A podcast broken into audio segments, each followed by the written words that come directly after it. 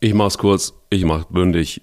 An einem Montag, an einem Ostermontag wie heute, wo wir aufzeichnen, selbstverständlich, da bekommt unser Motto eine ganz, ganz neue Bedeutung, nämlich Eier. Wir brauchen Eier. Der Podcast mit Mike Kleiss. und Thomas Wagner.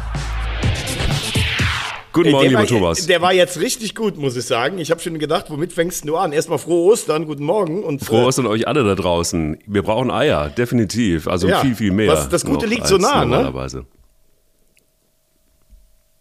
Bist du noch da? Ja, ich bin noch da. Ah, du, du, du wirktest so sprachlos, deshalb dachte ich mir irgendwie so, okay, äh, war es vielleicht einfach zu viel Ei oder ähm, war es so, dass Josua Kimmich ähm, sich bei dir einfach in, in, in der Eifel in die Fernkurve gestellt hat und nochmal gegrüßt hat, so eben zu dir rüber. Und, Oh, sag mal, äh, willst du mich am Feiertag sofort morgens um neun hier auf Zähne bringen? ja, ich dachte, ich muss einfach mal ran an den Speck. Also es gibt, einen, es gibt hier einen, einen Kollegen vom FC, ähm, der macht einen FC-Podcast, äh, Dreierkette, und die wählen immer das Ohrfeigengesicht der Woche. Also für mich ist Josua Kimmich das Ohrfeigengesicht des Monats und ich finde es eine Schande, was der äh, momentane Kapitän der Nationalmannschaft diese Woche abgezogen hat. Ist das ein peinliches Schäffchen? Also da fällt mir gar nichts mehr zu ein. Erstens mal musst du dir mal angucken, am Dienstag vor dem Elfmeter von Lukas Höhler, der übrigens die dicksten Eier in dieser Woche hatte, Absolut. also den so reinzumachen, Absolut. wie er also Pavard geht hin und versucht, diesen Elfmeterpunkt da zu verunstalten, damit du dann wegrutschst. Und dann kommt dieses kleine Josua Kimmchen und von hinten auch nochmal, das musst du dir so angucken, das ist so peinlich, das ist wie wenn dann ein paar große Jungs boxen und von hinten tritt einer immer nochmal von hinten. Dann, er ist, ein, er ist also ein katastrophal schlechter Verlierer. Und dann am Samstag, was war das denn für eine noch peinlichere Aktion, sich da vor die Fankurve zu stellen nach einem Sieg beim SC Freiburg, obwohl man 800 Millionen Mal so einen hohen Etat hat und das dann damit zu entschuldigen, er hätte ja vorher diesen provokanten Einspielfilm vom Pokal gesehen. Das ist so lächerlich. Das war eine zwei Minuten Zusammenfassung vom letzten Spiel, die übrigens in Freiburg immer läuft, ob man gewonnen oder verloren hat.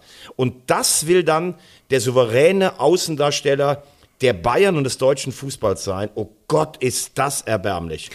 Du. Gute Nacht.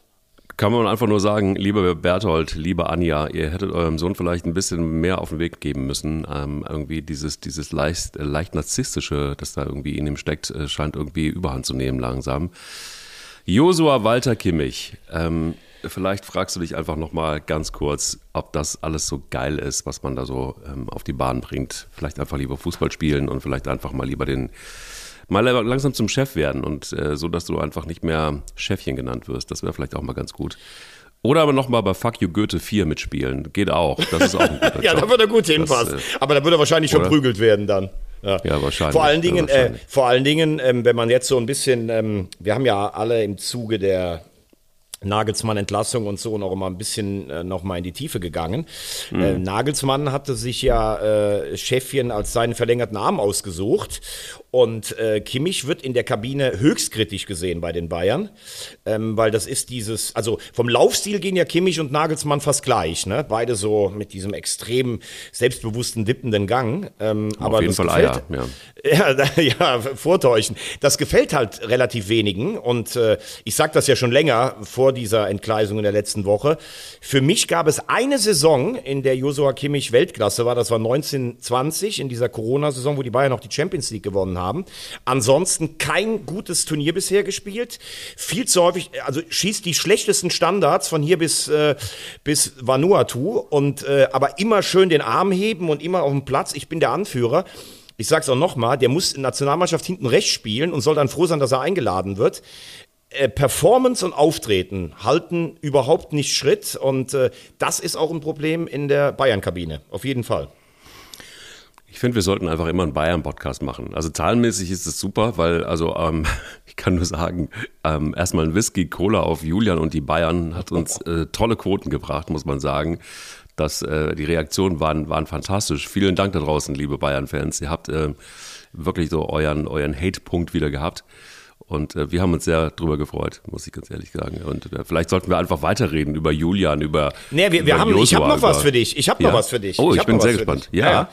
Wir haben einen sehr aufmerksamen äh, Hörer aus, ähm, äh, aus Frankfurt, Mhm. der mir ein paar, der mir was zugesteckt hat. Und dann habe ich auch noch mal ein bisschen ähm, nachgebohrt und sowas. Mhm. Und ich finde es ganz interessant, weil wir uns ja auch immer gefragt haben, ähm, warum äh, der Trainerwechsel von Nagelsmann auf Tuchel jetzt? War es nur dieses Ding, okay, wir haben dieses Jahr vielleicht die Mega-Chancen, Triple zu holen? Oder war es die Angst nach zehn Jahren, dass dann Dortmund Meister wird? Oder was steckt dahinter? Weil eigentlich hätte es ja mehr Sinn gemacht, für die Bayern im Sommer zu wechseln, weil dann auch diese ganze Abfindungsgeschichte deutlich weicher gewesen wäre. Und äh, es soll wohl, und das, da ist schon, glaube ich, was dran, eine Abmachung gegeben haben zwischen Karl-Heinz Rummenigge und Thomas Tuchel. Äh, Rummenigge ist ja ein ganz großer, ähm, ein ganz großer Tuchel-Fan, das hat er ja damals schon gesagt, und dann hat das ja Uli Hoeneß so ein bisschen verhindert mit der Installierung von äh, Nico Kovac. Ähm, dass die beiden immer so einen Draht noch hatten. Und es gibt wohl so eine, so eine Vereinbarung. Du, wenn du mal keinen Job hast und bevor du etwas anderes antrittst, Sag uns bitte Bescheid bei den Bayern, damit wir noch Zeit haben, darauf zu reagieren. Das Ding mit Tottenham ist wohl immer heißer geworden. Er war auch bei Juve im Gespräch, also Thomas Tuchel. Und ähm, ja, irgendwie mag das auch lanciert worden sein bei den Bayern. Übrigens, ich bin in zwei Tagen weg, da unterschreibe ich was. Und daraufhin muss es dann ganz schnell gegangen sein. Es gibt zumindest das fundierte Gerücht darüber. Weil äh, ich finde das deshalb so interessant, weil Land auf, Land ab sprechen wir alle darüber, okay, die haben den Tuchel angerufen, sag mal, könntest du dir das für nächstes Jahr vorstellen? Und plötzlich war man bei direkt. Anscheinend gab es auch Signale von der anderen Richtung. Dann wäre es allerdings äh, eine glatte Lüge gewesen von Thomas Tuchel, weil er in der Pressekonferenz gesagt hat, ja, und ich war ganz überrascht, dass es plötzlich direkt für direkt sein sollte. Ich, das, du, das wissen wir ja nicht. Wir wissen ja noch nicht mal auch, wer im Umfeld das so ein bisschen streut. Aber ich kann ja zum Beispiel auch, wenn ich dich berate, also Mike Kleiss, einen der fünf besten äh, Podcaster auf dieser Welt. Und ich habe äh, hab, hab Sorge, dass du mir von der Stange gehst, dass du irgendwo zur Konkurrenz gehst. Ne? Dann kann ich ja irgendwie bei Karl-Heinz Rummeniger anrufen und sag, äh, sag Karle, pass mal auf, der, der Kleiss ist bald weg. Du magst doch unseren Podcast so gerne. Kannst du da nochmal nachhaken oder sowas? Das kann ja selbst ich machen, in vorausschauendem Gehorsam praktisch. Ja.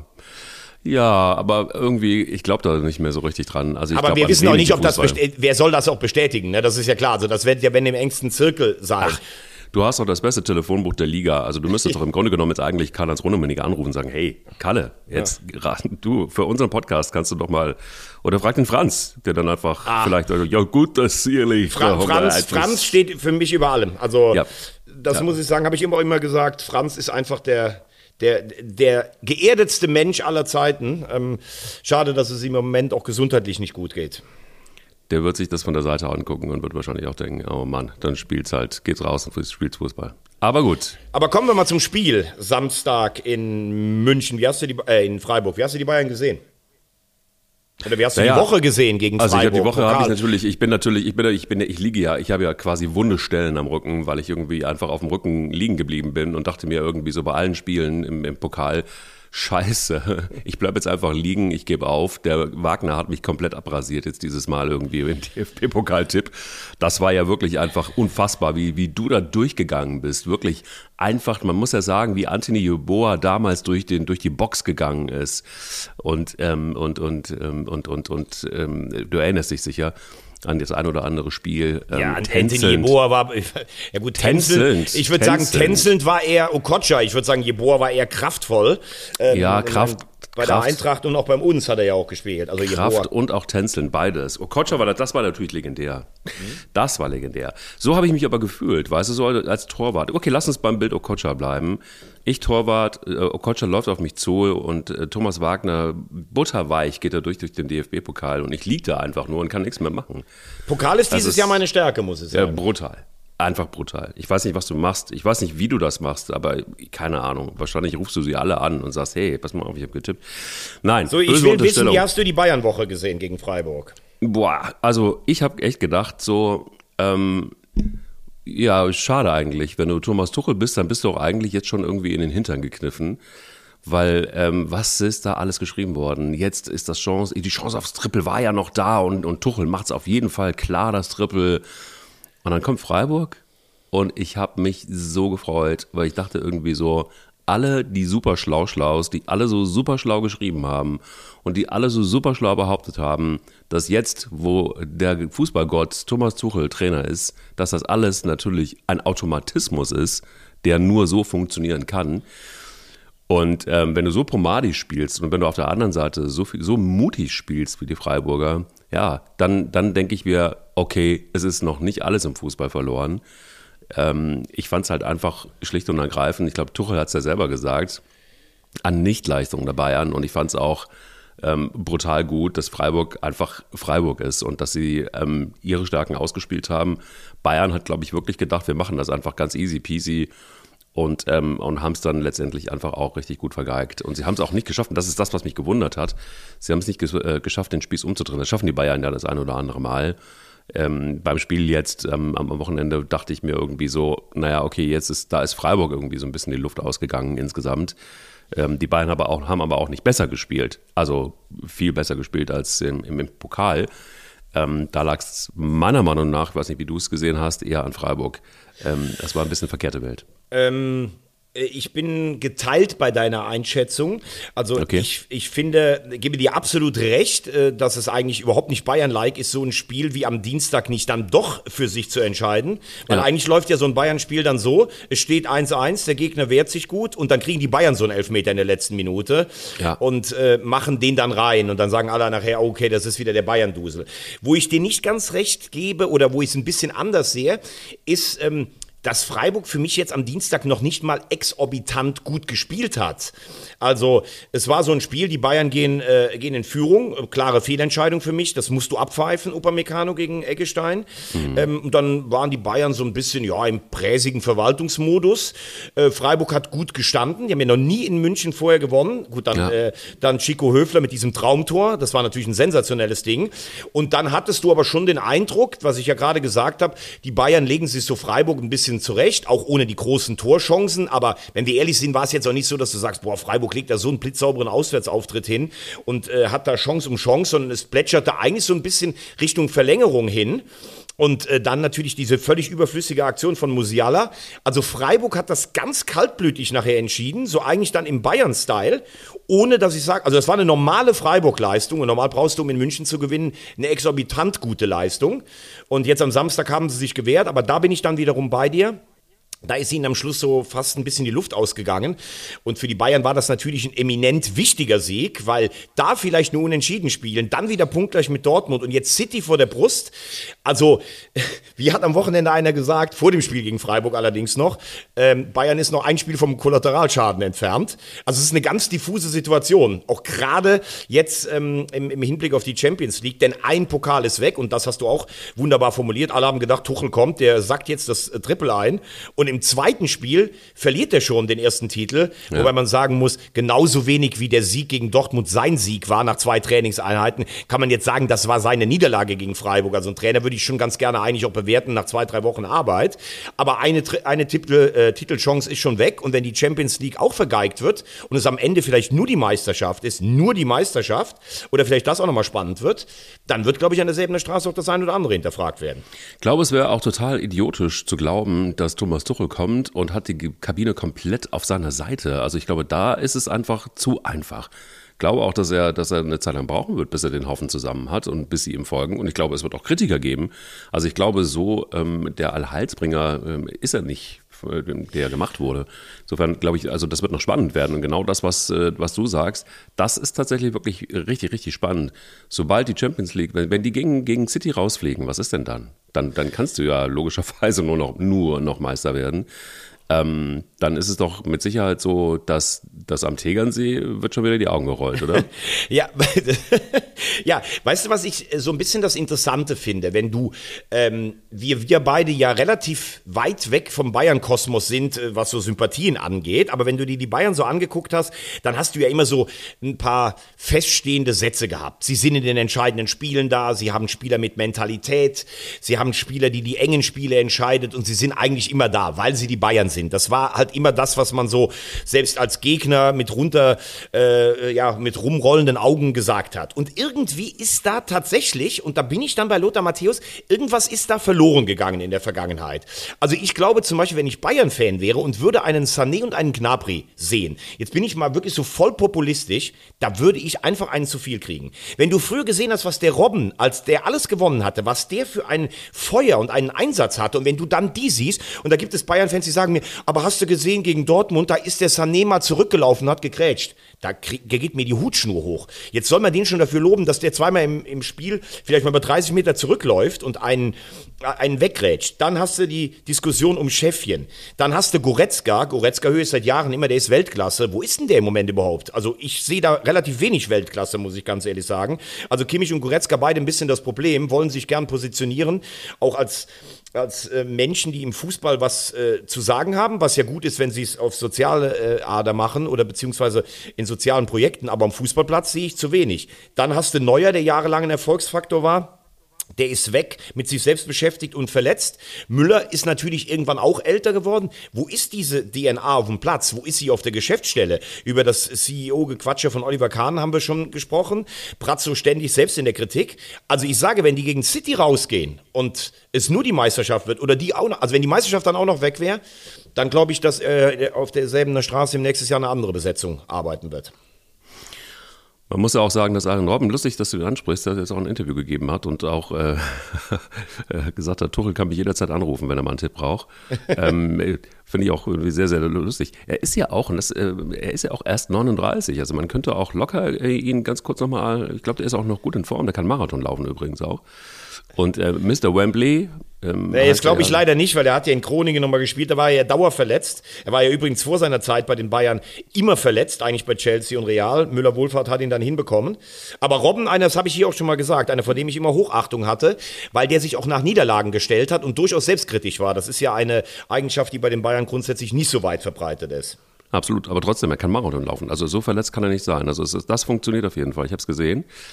Äh, glaube, Amsterdam ist er gelaufen. Ähm, bin nicht ganz ja, sicher. Aber, aber, aber ich glaube, ja. seine Stärke war ja eher das Explosive. Das stimmt, da hast du allerdings recht. Aber lass uns, aber lass uns doch mal, lass uns doch mal auf die, äh, lass uns doch mal kurz auf das Spiel gegen City morgen Abend schauen. City ist richtig gut drauf, am Wochenende 4-1 in Southampton gewonnen. Wie siehst du die Verteilung der Chancen? Ach, ich sehe das relativ unemotional und relativ klar. Ich glaube einfach, dass diese gesamte, dieser Schwung Thomas Tuchel ähm, nicht der große Schwung sein wird. Also es mag ja der einer der besten Bayern-Kader sein äh, der Geschichte. Also zumindest wird er da immer so, äh, wird immer so hingestellt. Ob das jetzt wirklich so ist, wird sich, glaube ich, morgen zeigen.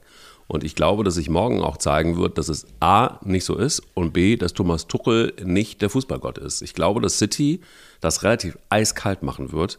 Ähm, das wird ein enges Spiel, aber ich glaube, da wird man dann sehen, dass der englische Fußball einfach meilenweit dann doch noch entfernt ist, wenn es drauf ankommt. Ich glaub, bin mir ziemlich sicher, dass die Bayern ähm, äh, stark beginnen werden und äh, City guckt sich das kurz an, so wie Pep Guardiola das tatsächlich auch immer gerne macht. Und dann macht es 1, 2, 3 und es ist vorbei. Na, es gibt ja schon einige Faktoren. Also du hast einen selber genannt, Pep Guardiola, der ja immer in der Champions League so ein paar Überdinge versucht hat. Und äh, nochmal, der hat seit 2011 weder mit Barcelona noch mit den Bayern noch mit City die Champions League gewonnen. Ja. Bei allem Respekt, den man vor dem haben kann, was er einer Mannschaft implantiert, mit unfassbar viel Geld, muss man sagen, ist das viel zu wenig, zwei Champions League-Titel. Ähm, aber irgendwie hat man schon, da bin ich dann auch vielleicht wieder bei dir, den Eindruck, dass City dieses Jahr einfach echt mal dran ist, nachdem sie ja oft teilweise auf die die auf unglückliche oder unmögliche Art und Weise gescheitert sind. Ähm, wenn du dir siehst, was am Wochenende alleine reinkam, Kyle Walker, englischer Nationalspieler, dann kam äh, Bernardo Silva von der Bank, dann kam Alvarez, der Weltmeister von der Bank, dann kamen Phillips von der Bank. Das ist natürlich schon Wahnsinnsqualität. Ich glaube, wo City eventuell trotzdem zu knacken ist, ist über, über die äh, Defensive. Ähm, Diaz und Akanji, äh, Stones halte ich für einen sehr soliden Mann. Ähm, Ruben Diaz manchmal auch Geschwindigkeitsnachteile. Äh, wenn die Maschinerie mal ins Laufen kommt mit De Bruyne, mit Rodrigo, mit Gündogan, mit Grilich, der sich eingefunden hat, mit Mares. Haaland. Äh, ja, wobei Haaland ist ja so, auch noch schwer zu packen für mich. Der schießt jeden Torrekord in der Premier League äh, kaputt, aber es gibt viele auch ernstzunehmende Kommentatoren, die eigentlich sagen, der passt in dieses Kombinationsspiel eigentlich gar nicht rein, weil das ja so klein-klein ist. Aber wir haben ja immer gesagt, am Ende fehlt dir vorn einer, der eiskalt vollstreckt. Das ist Haaland. Ist, äh, spielt Haaland morgen überhaupt von Anfang an. Ich würde sogar Pep zutrauen, dass er ihn auf der Bank setzt, um ihn aber als Plan B zu haben. Den hatte er in der Vergangenheit nicht. Es ist völlig kurios. Der hat einen Torschnitt von über eins und trotzdem hast du das Gefühl, er ist noch nicht so ganz angekommen. Holland mit all diesen Supertechnikern, obwohl der ja auch gut kicken kann, nicht falsch verstehen. Ähm, ich würde sagen, trotzdem, die Bayern sind immer die Bayern und wer sie zu früh abschreibt, macht sicherlich immer einen Fehler, weil die können sich in diesen Spielen steigern, wenn auch die Hymne da ist. Ich würde so sagen, im Moment 60, 40 City, ähm, aber du siehst da dran, ich traue den Bayern durchaus alles zu. Habe noch ein paar Sachen, die mir, die, die mir ein bisschen Bauchschmerzen bereiten, wirklich, wenn es jetzt direkt um den Vergleich geht und du hast mich gefragt, auch inhaltlich, ähm, wie ich sehe. Ich glaube, Thomas Tuchel hat ähm, das Problem, dass nach wie vor ein Stürmer fehlt. Also ich glaube, dass ähm, jetzt gegen Freiburg ähm, hat die Licht das Tor geschossen. Ähm, das ist, glaube ich, wirklich immer noch nach wie vor. Sie haben keinen richtigen äh, Lewandowski-Ersatz. Dann hast du das zweite Problem, dass eigentlich ist er kein Offensivster so richtig in Topform. Ähm, sie sind okay, aber es ist jetzt wirklich keiner dabei, wo du sagst, also guck dir Sané an zum Beispiel, ähm, hoch, äh, ja, hochkarätig besetzt, aber so richtig in Form nicht. Ähm, und die Abläufe finde ich tatsächlich, und das ist ja das, was Tuchel auch immer wieder sagt, sind einfach, die müssen, glaube ich, gegen eine Mannschaft wie City bombensicher sein. Und wenn sie das nicht sind, dann wirst du da über lange oder kurz während dieser 90 Minuten, vielleicht auch länger, dann deutlich deine Probleme bekommen. Du hast es auch gesagt, Manchester City ist richtig gut in Fahrt. Also die letzten Ergebnisse waren, waren lesen sich für Bayern-Fans, glaube ich, äh, eher beängstigend. Und ähm, wenn du dann einfach auch siehst, dass, dass, dass Haaland auch wieder fit ist, ja, und auch Traumtore schießt, glaube, das müsste eigentlich insgesamt wenn du jetzt mal so die fünf Punkte rauspickst, die ich jetzt mal kurz anskizziert habe, dann wird das sau schwer für die Bayern. Ähm, aber du, ich lasse mich gerne auch äh, überraschen, wenn ich, ich hoffe einfach nur, dass es ein gutes Spiel wird aus deutscher Sicht. Gucken wir mal ganz kurz noch auf die, auf die nationale Liga. Ähm, wie hast du die Woche, Woche von Schwarz-Gelb gesehen, ähm, die ja zweimal richtig durchgeschüttelt wurden und am Schluss gegen deine Eisernen aber zumindest noch die Meisterschaftschance intakt gehalten haben? Ich finde es brutal bei, bei Dortmund. Also das ist ja wirklich so ein Auf und Ab und ich, ich, ich weiß nicht, ich kann es gar nicht so richtig greifen, was da so passiert. Also ich fand ähm, auch so Mokoko, der jetzt plötzlich als Joker auftritt, ähm, also stimmt nicht, er ist ja des Öfteren auf der Bank und kommt als Joker rein, aber ähm, entscheidet dieses Spiel. Ich ähm, hatte auch irgendwie so einen Eindruck, dass das Dortmund irgendwie sich ein paar Mal geschüttelt hat. Also die Ergebnisse waren einfach einfach so, wie sie waren und sie haben entscheidende Spiele nicht gewonnen. Das ist das, was, glaube ich, einfach auch wehtut. Und ähm, sie haben es aber trotzdem immer wieder geschafft, sich da rauszuhangeln und äh, gewinnen dann einfach, einfach wenn es drauf ankommt, wieder so ein Spiel. Also ich glaube, dass so ein Terzic, wir sagen ja immer schon der Wunder-Terzic, der hat zumindest die Gabe, diese Mannschaft wieder aufzurichten. Der hat die Gabe, auch in diese Mannschaft oder auf diese Mannschaft zu vertrauen. Ich glaube, das spürt da auch jeder. Und auch dann, wenn es mal nicht so richtig gut läuft, ist er trotzdem nicht jemand, der, der einfach sinnlos draufschlägt. Also er ver na klar, also er, ver er verliert schon mal auch deutliche Worte. Aber es ist trotzdem so, dass er irgendwie immer eine Idee hat. Und diese Idee, ja, die, die siehst du einfach dann auf dem Platz. Und äh, bei so einem Spiel gegen, gegen Union Berlin hast du es auch wieder gesehen. Also ich, ich finde es sensationell, dass es möglich ist, mit so mit viel Moral, mit geilen Spielern, ähm, aber auch mit dem Terzic, der scheinbar, wir sind ja auch nicht in der Kabine, aber vielleicht dann doch auch einen etwas moderneren Führungsstil hat, dann reicht das zumindest zur Vizemeisterschaft. Wie siehst du es? Mm, sehe äh, Terzic wirken in dieser Saison kritischer als du. Ähm, mhm. Das ist finde ich, schon ein Fortschritt zur vergangenen Saison, ähm, äh, zu, zum Marco Rose-Style. Sie sind ja auch näher dran, wie gut, dass an Ostern die Meisterschaft noch nicht entschieden ist.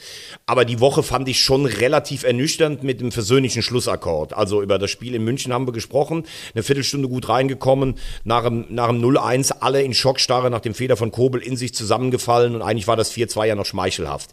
Aber noch schlimmer fand ich die erste Halbzeit äh, im Pokal in Leipzig Mhm. Weil, dass du sagst, dass zwei Teams ungefähr auf Augenhöhe und Leipzig sicherlich auch nach drei Niederlagen und der 0-7-Rutsche äh, vor zwei Wochen in, bei City äh, total angeschlagen. Also wie die in der ersten Hälfte überfahren wurden, das habe ich echt äh, auf dem Niveau eigentlich ganz, ganz selten gesehen. Also Dortmund hat mhm. gefühlt keinen einzigen Zweikampf gewonnen. Dortmund hat überhaupt keine Einstellung zu diesem Spiel gefunden und konnte ja froh sein, nur 1 zu 0. Wenn wir ehrlich sind, das war ein Leistungsunterschied von 4 oder 5 zu 0. Und das sind für mich so Sachen, wo ich sage, sie sind dann doch noch nicht so weit, wie wir gedacht haben. Das mag einerseits an dieser Wahnsinns-Siegesserie liegen, das liegt aber andererseits auch an der brutalen Schwäche der Bundesliga. Also wer sich, wer, wer glaubt, dass ein Vizemeister in der Bundesliga irgendwas geleistet hat, der sollte sich mal in den anderen Top-Ligen umgucken. Ich habe es ja gesagt, ich finde die Bundesliga im Moment maximal auf Platz 4 in der, äh, in dem, im europäischen Vergleich. Das wird mir alles zu schön geredet. Aber in so einem Spiel weißt du doch, was Leipzig macht. Das Stadion ist voll. Rose kocht gegen seinen Ex-Gegner. Die haben äh, drei Spiele verloren. Die haben als Titelverteidiger vielleicht die letzte realistische Chance, was zu gewinnen. Wie die anfangen werden, das ist ja eigentlich zu erwarten. Und da hat sich ja eigentlich keiner gegen aufgelehnt. Und wenn wir es dann nochmal durchgehen, hast du halt Probleme meiner Meinung nach in allen Mannschaftsbereichen. Ich war immer ein großer Verfechter von Mats Hummels, aber ich finde, seine Geschwindigkeitsnachteile sind mittlerweile so eklatant, das kriegst du auch mit Stellungsspiel kaum noch ausgeglichen. Ähm, dann nach vorne, äh, Julian Brandt war richtig gut in Form seit seiner Verletzung. Siehst du ihn eigentlich nicht? Du hast Reus nicht gesehen, du hast äh, Bellingham nicht gesehen. Ähm, Bellingham, der, finde ich, auch mit seiner Körpersprache immer mehr auch in, in der Kabine so in den Fokus rückt. Ähm, du kannst zwei oder dreimal sagen, ich verzeih ihm das in seinem Überehrgeiz, aber wenn einer ständig abwinkt und negativ ist und selbst keine Leistung bringt, die bringt er im Moment nicht, dann wird es zum Problem. Also nach vorne ging gar nichts. Halle haben wir drüber gesprochen. Ganz toll, dass er wieder da ist, aber er kann natürlich auch noch nicht das bringen nach seiner schweren Erkrankung, was man ihm vielleicht von ihm versprochen hat. Ich komme aber zum Positiven. Am Ende dann gegen Union, nach nervösem Spiel, sich so ein 2-1 dann noch rauszuquetschen, das ist ein Schritt weiter als im letzten Jahr. Und ja, es ist ein Unentschieden der Bayern, dann wäre man punktgleich. Die Bayern haben natürlich das äh, deutlich bessere Torverhältnis. Bin mal gespannt, wie sich das auswirken wird, ob die Bayern weiterkommen oder wenn sie ausscheiden. Ich würde Dortmund noch nicht abschreiben, aber die Woche hat mich schon noch ein Stück weit ernüchtert. Lass uns über zwei Sachen noch in Liga 1 sprechen. Ich würde gerne mit dir nochmal über Leverkusen gegen Frankfurt sprechen. Und Frankfurt müssen wir tatsächlich jetzt irgendwie auch nochmal kurz einordnen, finde ich. Und dann würde ich gerne auf die Spiele Bochum, Stuttgart und Hoffenheim-Schalke gucken, weil da sieht es dann tatsächlich, dass, also, was da unten abgeht, ist fast noch spannender als oben. Wahnsinn, ich habe heute noch nicht mal eine Inhaltsangabe äh, zu dir geschrieben und du hast einfach genau dieselben Themen wie ich drauf. Das ist ja Wahnsinn. Guck, also kommen wir erst, guck mal. kommen wir erst mal zu Leverkusen. Ähm, hätte Ja. ich Oder auch zu Glasner. Oder auch zu Glasner. Was ist los mit ihm? Also Ja, jetzt muss ich dich, jetzt muss ich dich wirklich mal fragen. Wir haben es ein paar Mal schon gesprochen, aber das, er bricht Interviews ab. Ähm, ich lasse mich nicht provozieren, ist der Sound. Was ist los mit ihm? Also das ist alles so, so in den Himmel, wie wir ihn gehoben haben, was gerade im Moment läuft, da braucht Glasner auf keinen, äh, auf keinen Kaderplaner zu schimpfen, der braucht nicht auf seine Mannschaft zu spielen, der braucht nicht auf Journalisten zu schimpfen. Das ist von ihm einfach komplett selbst initiiert. Rückblick Winterpause, Rang 4, Pokalviertelfinale, jetzt sind sie ja sogar im Halbfinale, K.O.-Runde. Und dann fängt er irgendwie aus dem Nichts fängt er an nach der Rückrunde. Ich meine, er hatte eine komplette Vorbereitung und die Mannschaft ist schwer aus den Startlöchern gekommen, selbst bei den Siegen wie gegen Schalke und sowas. Dann zu sagen, meine Abwehrspieler haben kein Bundesliga-Niveau, dann äh, Krösche praktisch zu attackieren für die Personalplanung. Also für mich ist ganz klar, Glasner will weg.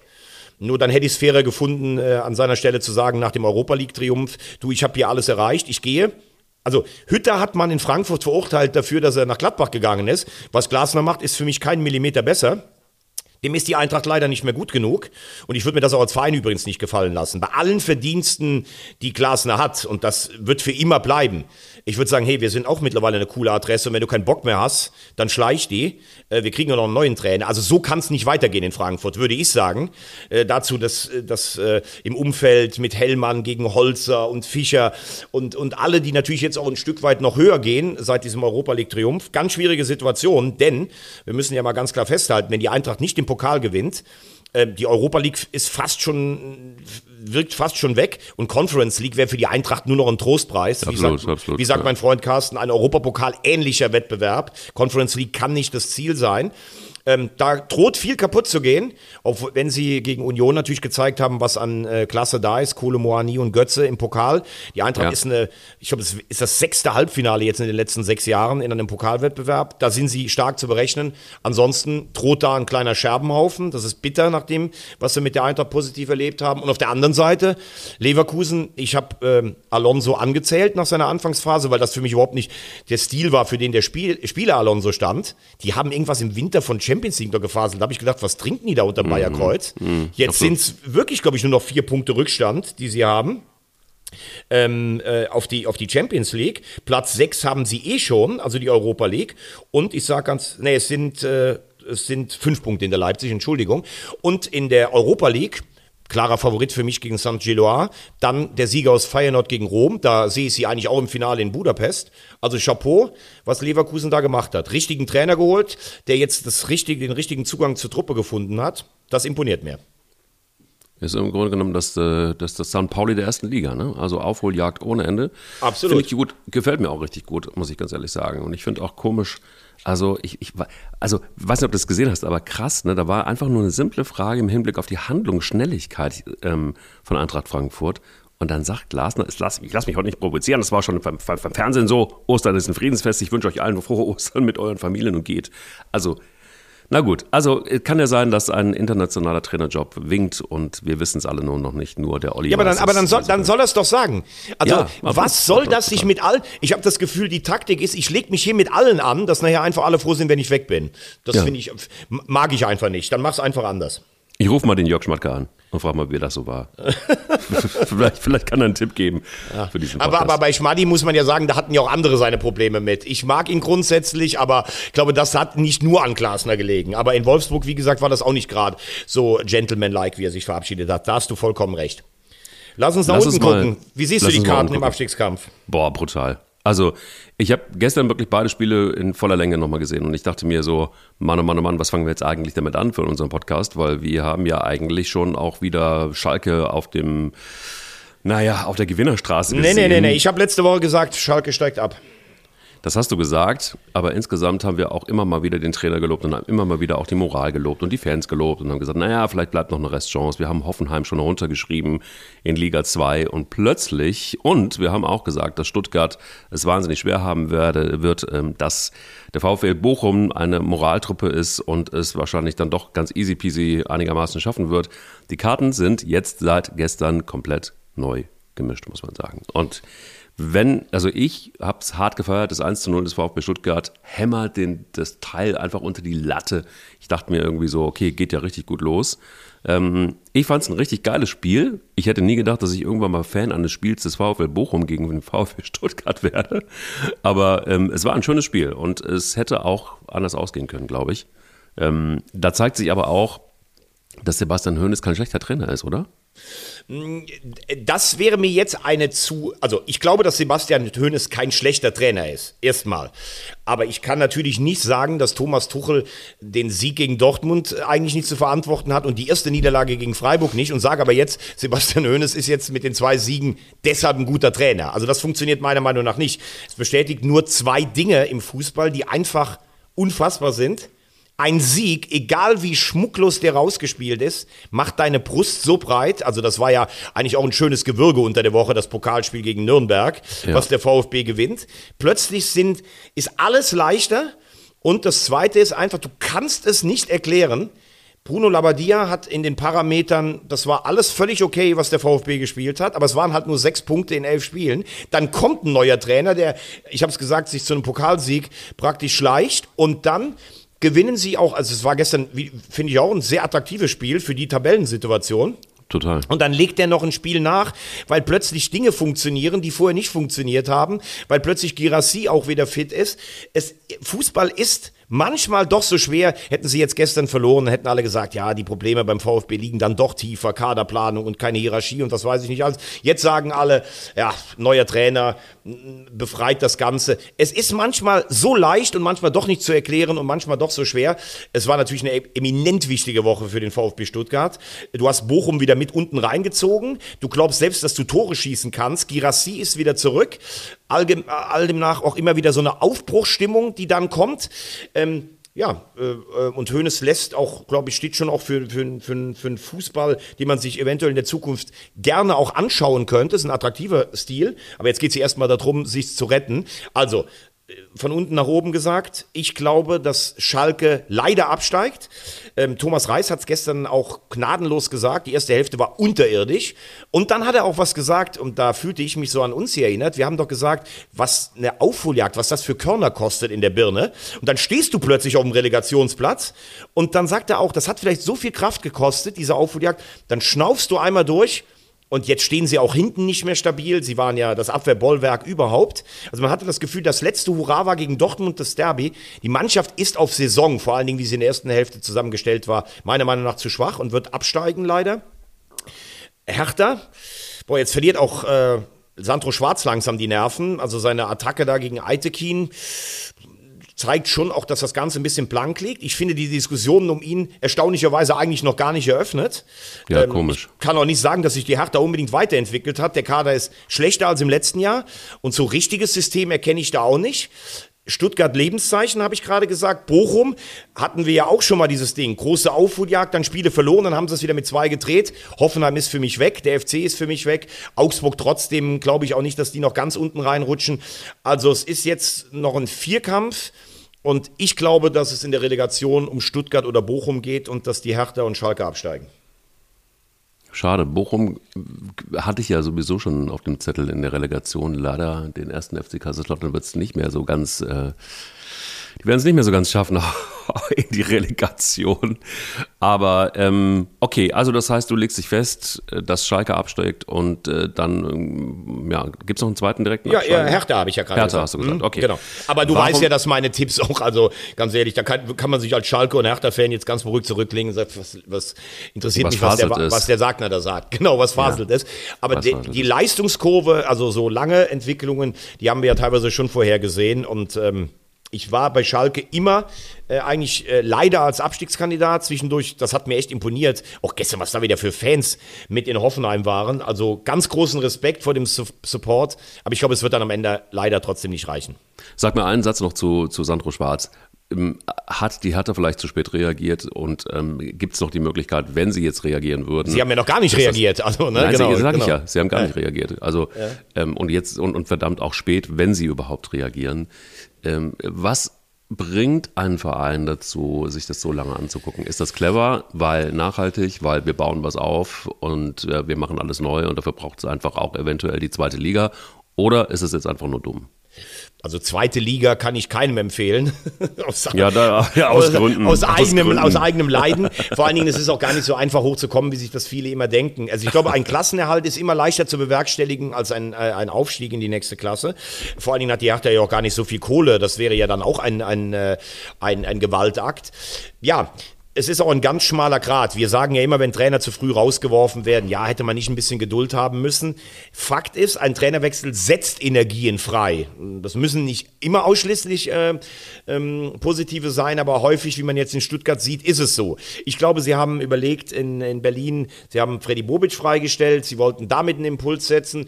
Schwarz, glaube ich, kommt auch in der Mannschaft ganz gut an. Also es gibt da keinen Riss in der Kabine. Ich glaube, Kai Bernstein wollte sich mit ihm so ein bisschen ja, auch ein bisschen solidarisieren und verbünden und wollte jetzt nicht als, als Panikpräsident da eingehen, aber sind ja auch die einzigen unten, die noch nicht gewechselt haben. Ich meine, sie taumeln eigentlich seit zwei Jahren durch die Liga. Die stärkste Leistung haben sie beim Relegationsrückspiel bei meinem HSV gezeigt im letzten Jahr. Aber mhm. seitdem ist die Mannschaft ja auch schwächer geworden, personell.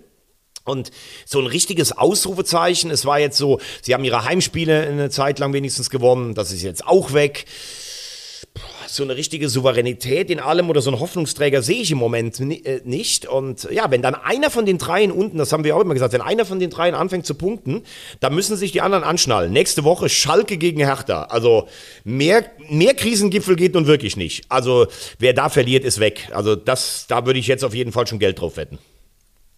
Puh. Ja, puh. Puh, dann würde ich sagen, schauen wir einfach mal in Liga 2. Und äh, da hat es letztendlich ein paar Überraschungen gegeben. Auf der anderen Seite aber auch wieder so das Topspiel Darmstadt gegen Paderborn war etwas, was mich jetzt ein bisschen überrascht hat. Ähm, ich sehe Paderborn ja immer noch so ein bisschen, ähm, naja, wie soll ich sagen, ich habe sie noch nicht abgeschrieben, sagen wir es mal so. Aber ähm, das scheint tatsächlich so wirklich Geschichte zu sein, oder? Also, ähm, ich finde, du hast gestern gesehen, warum Darmstadt auf jeden Fall aufsteigen wird. Also Das, glaube ich auch. Ja. Das war ein ganz klassisches Unentschieden-Spiel. Und wenn du dir die Tore von Darmstadt anguckst, Bader dem eine Flanke abrutscht und dann in einer Phase, wo Paderborn eigentlich die bessere Mannschaft ist, dieser Rückpass von Schallenberg, der einer der besten Zweitligaspieler in diesem Jahr ist, auf Manu, der das natürlich auch riecht, das ist gut, der den praktisch durch die Beine des zurücklaufenden Abwehrspielers schießt. Also, wenn du dir die beiden Tore anguckst, dann musst du sagen, ich ziehe alle Hüte vor Thorsten Lieberknecht, alle Hüte vor dem, was die da in Darmstadt machen, vor dem Präsidenten, alles super. Aber die haben im Moment natürlich einen Lauf mit Spielglück, das ist unfassbar. Letzte Woche in Nürnberg, nicht aufs Tor geschossen, dann gibt es ein Eigentor von Nürnberg. Gestern die zwei Tore. Also da können wir den Deckel drauf machen. Darmstadt wird Meistern, steigt auf. Ich sage herzlichen Glückwunsch nach Südhessen an die Lilien, auf jeden Fall. Boah, und das von jemandem, der einfach mal ganz gemütlich die starke Marke Hannover 96 wegpustet mit 6 zu 1 mit seinem Verein, dem HSV. Ähm, ein Kantersieg, der kaum zu glauben war. Ähm, für dich natürlich schon. Und ich ähm, habe versucht, dich zu erreichen. Es war einfach so, ich glaube, äh, Thomas Wagner war im Delirium. Er hat sich wirklich von einem Kölsch zum nächsten geschleppt und ist einfach Nee, gar nicht. vor Glück ertrunken. Nee, gar nicht. Nicht? Also es hat mich natürlich sehr glücklich gemacht, dieser Sieg. Aber da waren natürlich auch wieder ein paar Dinger dabei, sage ich dir ganz ehrlich, die ich finde, die man versuchen muss abzustellen. Die erste halbe Stunde war nicht gut. Äh, Da war eigentlich sogar Hannover die bessere Mannschaft. Dann führst du 2-0, denkst, oh, jetzt ist, das ist so ein Brustlöser. 2-0 zur Pause ist ja, finde ich, nie ein ganz ungefährliches Ergebnis, weil du hast eigentlich schon das Gefühl, du gewinnst, dann schießt der Gegner ein Tor und dir droht alles aus der Hand zu gleiten. Wenn du dir das 1-2 anguckst, wie oft der HSV da die Chance hatte, die Situation zu klären, wo ich dann einfach so sauer werde und denke, ey, passt mal auf. Ihr spielt bei einem Verein, der eigentlich seit zehn Jahren in der Dauertalfahrt ist. Jetzt reißt euch doch mal an den Eiern und, und spielt das seriös zu Ende weil ja zwei Minuten später fast das 2-2 fällt. Also ganz ehrlich, für Blutdruckpatienten ist das nix, HSV-Spiele sich anzugucken. Dann muss ich aber sagen, ähm, wie sie dann nach dem 3-1 nachgesetzt haben, auch wichtiger Faktor das Torverhältnis im Vergleich zu Heidenheim zum Beispiel. Das hat mir gut gefallen, aber ich will, dass diese Gier jetzt bleibt. Sieben Spiele noch, Samstagabend am Betze wird schwer genug. Also, kurz über Ostern freuen, glücklich sein, Fokus wieder scharf stellen. Das Einzige, was zählt, ist der Aufstieg. 6-1 gegen Hannover steht in den Büchern, aber du musst nächstes Jahr wieder Bundesliga spielen. Ach ja, stimmt, da war ja was. Ja, genau, da war ja was, ja. Verdammt. Und da wird Tim Walter noch Trainer sein, oder? Wie lange wird er in der ersten Liga Trainer bleiben? Ja, erstmal, nee, nee, da spekuliere ich gar nicht drüber. Erstmal aufsteigen. Wenn wir so. aufsteigen, Ach so, ach so. wird Tim Walter sicherlich Trainer sein, das ist gar keine Frage. Wenn er nicht aufsteigt, habe ich große Zweifel daran. Aber das ist auch jetzt alles egal. Du musst hinter Darmstadt Zweiter werden. Und das war zumindest ein guter Beginn gegen Hannover, aber auch nicht mehr. Was sagst Das du? Äh, Fra Achso, Frage wollte ich an dich fragen. Glaubst du, dass Heidenheim sich jetzt gerade so eine, so, eine, so eine kleine Auszeit nimmt? Ja, nimmt sich's. Und ich, ich glaube fast, also, dass St. Pauli durch ist. St. Pauli ist durch. Naja, durch im Sinne auf Relegation. Also, sie werden nicht mehr Zweiter werden. Aber das wird ein ganz enges Höschen und ich könnte mir gut vorstellen, dass die Power, die die da jetzt haben, wie viele Spiele im Vorgang ist es gewonnen? Zehn, elf? Zehn. Zehn. Ähm, unglaublich. Ich finde es unglaublich. Und ich finde tatsächlich diesen Schwung, wer den, wer den Schwung nicht mitnimmt, der, der schafft es nie mehr in Liga 1. Ähm, Heidenheim muss jetzt verdammt aufpassen, dass sie da nicht, also wenn die noch ein, zwei Spiele verlieren, dann ist das ist die Messe gelesen. Und ähm, das wäre natürlich wahnsinnig brisant, wenn der HSV Zweiter wird, St. Pauli Dritter wird, dann in die Relegation gegen Bochum muss. Und wenn das passiert, dann kann ich dir sagen, es äh, sind zwei Hamburger Vereine wieder in Liga 1. So, jetzt hast du eine Menge da reingepackt. Also erstens mal glaube ich, dass äh, vielleicht bei Heidenheim diese, dieser Schreck vom Betze von letzten Samstag doch in den Klamotten ein bisschen mehr hing. Das äh, 3-3 nach 3-0 gegen den HSV haben sie ja beeindruckend weggesteckt äh, mit, mit einer Siegesserie. Ähm, Nochmal Erinnerung, 91. Du führst 2-0, verschießen Elfmeter und kriegst dann noch zwei. Ähm, St. Pauli hat das clever gemacht am, am Samstagabend, muss man sagen. Ähm, in den von den neun Siegen vorher waren ja vier mit so viel äh, Spielglück und, und Mehl, dass du denkst, das gibt's doch einfach gar nicht. Aber am Samstag, wo ja viele damit gerechnet haben, dass die Siegesserie reißt, haben sie das echt gut gemacht. Trotzdem ruhig braun, da sind immer noch vier Punkte Vorsprung für, Heiden, für, für Heidenheim vor St. Pauli und neun Tore mehr. Äh, Das ist also eigentlich sind das fünf Punkte Vorsprung. Und es gab ja mal das alte Gesetz, Mathe-Leistungskurs äh, am Megina Gymnasium in Mayen, das Gesetz der hohen Zahl. Mit jedem Sieg, den du weiterholst, wächst auch die Wahrscheinlichkeit, dass du, ähm, dass du mal nicht gewinnst. Jetzt haben sie ein Heimspiel gegen Braunschweig, das, retten, das rechnen wahrscheinlich natürlich alle schon als elften Sieg, dann hast du das Stadtderby beim HSV. Ähm, aber zum Beispiel Braunschweig, die machen sie im Moment auch gar nicht so schlecht. Ich will damit sagen, St. Pauli muss ja fast durchziehen. Also von sieben Spielen müssen die ja mindestens noch fünf gewinnen, würde ich sagen, oder sechs, um Heidenheim äh, abzulösen, weil Heidenheim wird ja jetzt auch nicht alles von sich strecken. Das glaube ich einfach nicht. Mhm. Ähm, St. Pauli spielt, wie gesagt, noch gegen den HSV, spielt noch gegen Darmstadt. Da sind auch noch ein paar schwere Gegner dabei. Aber klar, in der Verfassung, die im Moment sind, musste denen echt vieles zutrauen. Äh, Glückwunsch für so einen Lauf. Das ist wirklich imponierend. Aber Heidenheim hat, glaube ich, schon auch die Fähigkeiten, sich zu schütteln und, äh, und, und weiterzumachen. Also, ich bin bei dir. St. Pauli darf man jetzt nicht mehr abschreiben, selbst äh, wenn es um den Relegationsplatz geht. Aber ich sehe da immer noch den Vorteil bei den drei Mannschaften, die davor sind. Ähm, ja, und äh, bin mal gespannt auf das Krisenmanagement von Heidenheim. Weil, was heißt Krise? Du hast jetzt mal einen, einen Punkt in zwei Spielen geholt. Ich bin am Freitagabend jetzt in Hannover.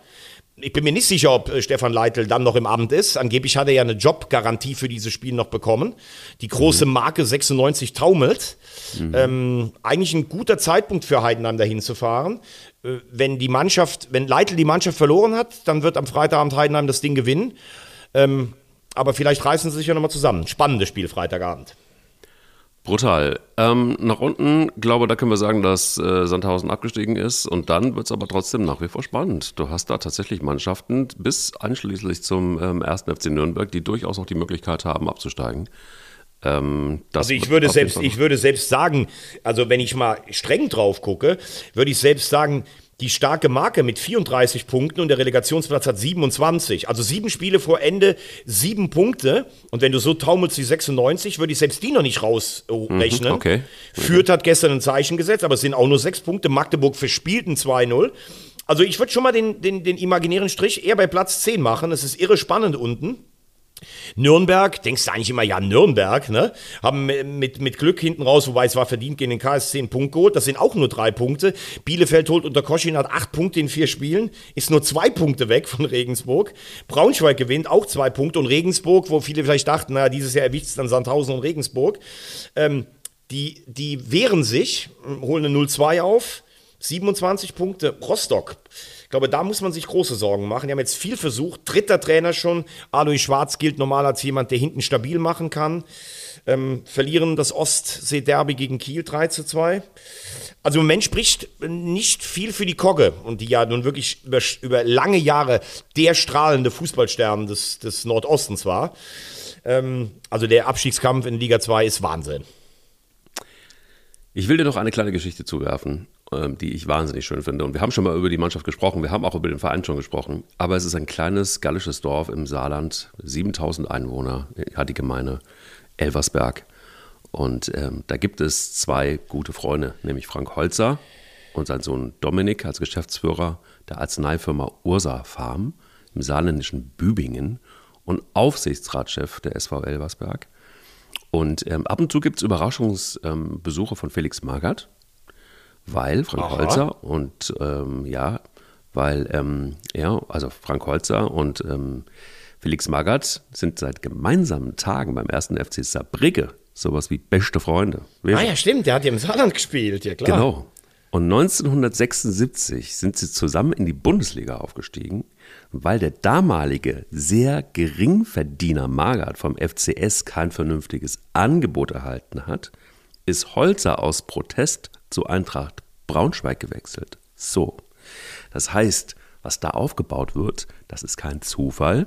Da gibt es natürlich jetzt auch ein Pharmaunternehmen, denn äh, Frank Holzer hat als Apotheker dann hat eine Apotheke gekauft, dann hat er ein Pharmaunternehmen gegründet. Inzwischen ähm, verdient dieser, dieser, dieses Unternehmen 350 Millionen Euro und deshalb ist das Stadion. Also noch mehr als Felix Magath. Ein bisschen. Also, oder im Saarland würde man sagen, ein bisschen. Ja. Ein bisschen. So, das bedeutet, ohne Holzer wahrscheinlich auch kein Aufstieg äh, möglich.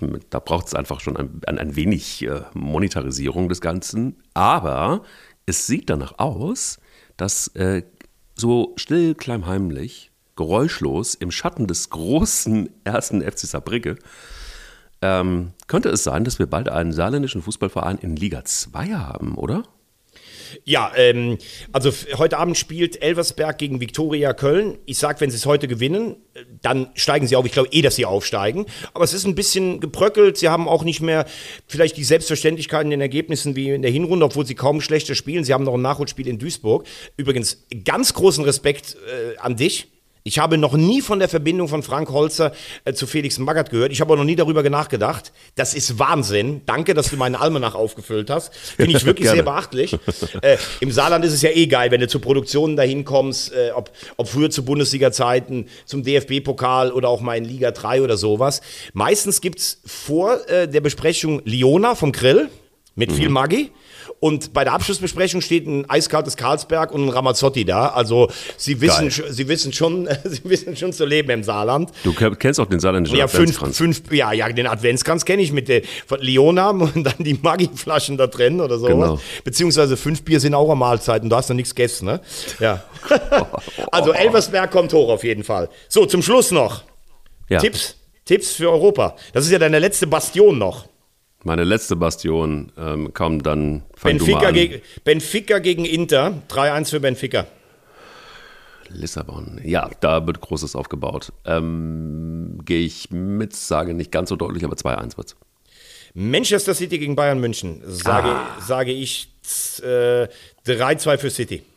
3-2 für City wird, ähm, wird ein 4-2 für City. Milan gegen Napoli. Muss man natürlich sagen, Milan hat letzte Woche in Neapel 4-0 gewonnen in der Liga. Könnte mir schon vorstellen, dass das ein bisschen was hinterlassen hat. Ich sage ähm, 1-1. Napoli gewinnt 2-1. Und Real Madrid gegen den FC Chelsea. Chelsea taumelt weiter. Ich sage 2 zu 1 für Real. Na, Frank Lampard ist zurück. Oh Das Gott, wird ein, äh, dann äh, 4 zu 1 für Real Madrid. Nein, es wird ein 2-1 für Chelsea. Überraschung. Oh, okay. Und dann machen wir noch äh, Leverkusen gegen San Gilois. Ja, ich, das wird ein klares, sag du. ich sage äh, 3-1 für Leverkusen. Sage, es wird ein 1-0 für Leverkusen. Okay. Ja. Gut, hast du noch was? Ja, Oh, ich habe noch was. Ich äh, würde dir gerne einfach ähm, ein frohes Osterfest, einen, einen Rest davon wünschen und ähm, äh, möchte gerne schließen mit einer knallharten Werbung. Ich war sehr angetan von dir in deiner Rolle als Frank Buschmann bei der Glanzparade ähm, mit dem geschätzten Kollegen Wolf Fuß. Muss aber auch ganz ehrlich gestehen, noch interessierter als an ähm, deinem Auftritt war ich am Hoodie von, ähm, von Wolf Fuß. Fand den sensationell. Ich glaube, da gab es auch einige, die den haben wollten. Also zumindest mal hat man das in den Kommentaren gelesen. Ähm, liebe Grüße, wenn du da heute wieder bist. Und Ja. äh, da kann ich nur sagen, einschalten. Es ist ein, eine, eine sehr, sehr schöne Sendung. Ich ähm, habe sie in voller Länge das erste Mal mit dir geguckt. Und jetzt bist du schon wieder Frank Buschmann. Also das, eigentlich ist ist, es natürlich, gar das nicht. sind natürlich große Fußstapfen, das muss man schon sagen. ja, absolut. Also Fußstopfen, Fußstapfen, genau. Ja, eigentlich bist du gar nicht Manuel Neuer, du bist Frank Buschmann. Und äh, wer sich also quasi... Also, ich, also ganz, ganz kurz nur, heute 18.30 Glanzparade. Ich werde Wolfi fragen mit dem Hoodie, für dich natürlich. Ich würde es so feiern. Also ich muss zumindest wissen, wo er ihn hat. Also das, das, das war, das muss man auch erstmal machen, sich mit einem weißen Hoodie in so eine Glanzparade Übrigens darf ich dir eins noch sagen, ganz, jetzt sage ich noch was zum Schluss. Es Ja. gibt ein sehr interessantes Sportradio, Sportradio 360. Mhm. Ähm, ist eigentlich so der Vorläufer von allen Podcasts. Der sehr geschätzte Produzent Jens Huber, ein, ein Österreicher, stellt da jeden Donnerstag immer ein Line-Up zusammen für Handball, Fußball, Formel 1. Wahnsinn. Äh, kannst du vielleicht mal reinhören? Ich glaube, das ist insgesamt sechs oder sieben Stunden Material. Da bin ich oft zu Gast. Und er war leicht ähm, pikiert weil ich in einer der letzten Folgen dich als bestaussehendsten und besten Podcast-Produzenten äh, benannt habe. Ja. ähm, ich sage jetzt, ich bleibe dabei, du bist der bestaussehendste und beste Produzent für Podcasts, aber der beste Produzent für Sportradios, das ist Jens Huber, mache ich dann gerne mal für Sportradio 360 am Donnerstag. So gut aussehen wie Mike Leis wirst du allerdings nie, aber tröste dich, das ist ein Schicksal, das ganz viele mit dir teilen, unter anderem der, der hier gerade spricht. Und wenn man das so einfach so behauptet und wenn man, wenn man wirklich nochmal quasi der neue Frank Buschmann in der Glanzparade ist, dann muss ich ganz einfach eingestehen, dafür braucht es an einem Ostermontag, selber Gag, selbe Stelle, nur exakt 53 Minuten später, eins, Eier. nämlich Eier. Wir Ganz dicke Ostereier.